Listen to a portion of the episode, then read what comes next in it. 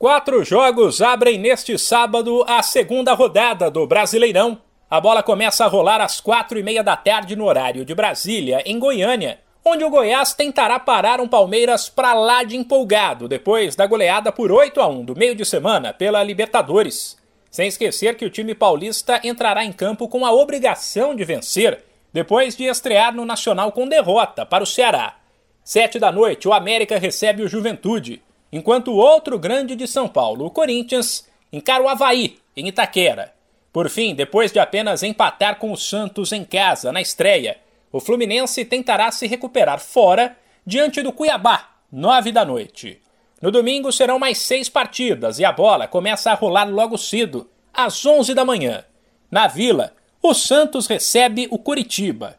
O principal duelo da rodada, porém, será às quatro da tarde.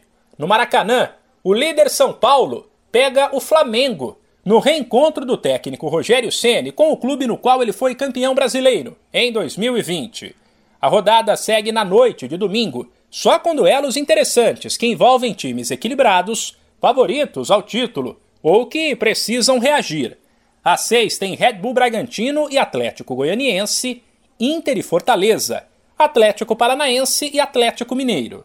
E a rodada da Série A termina às sete da noite com Ceará e Botafogo. De São Paulo, Humberto Ferretti.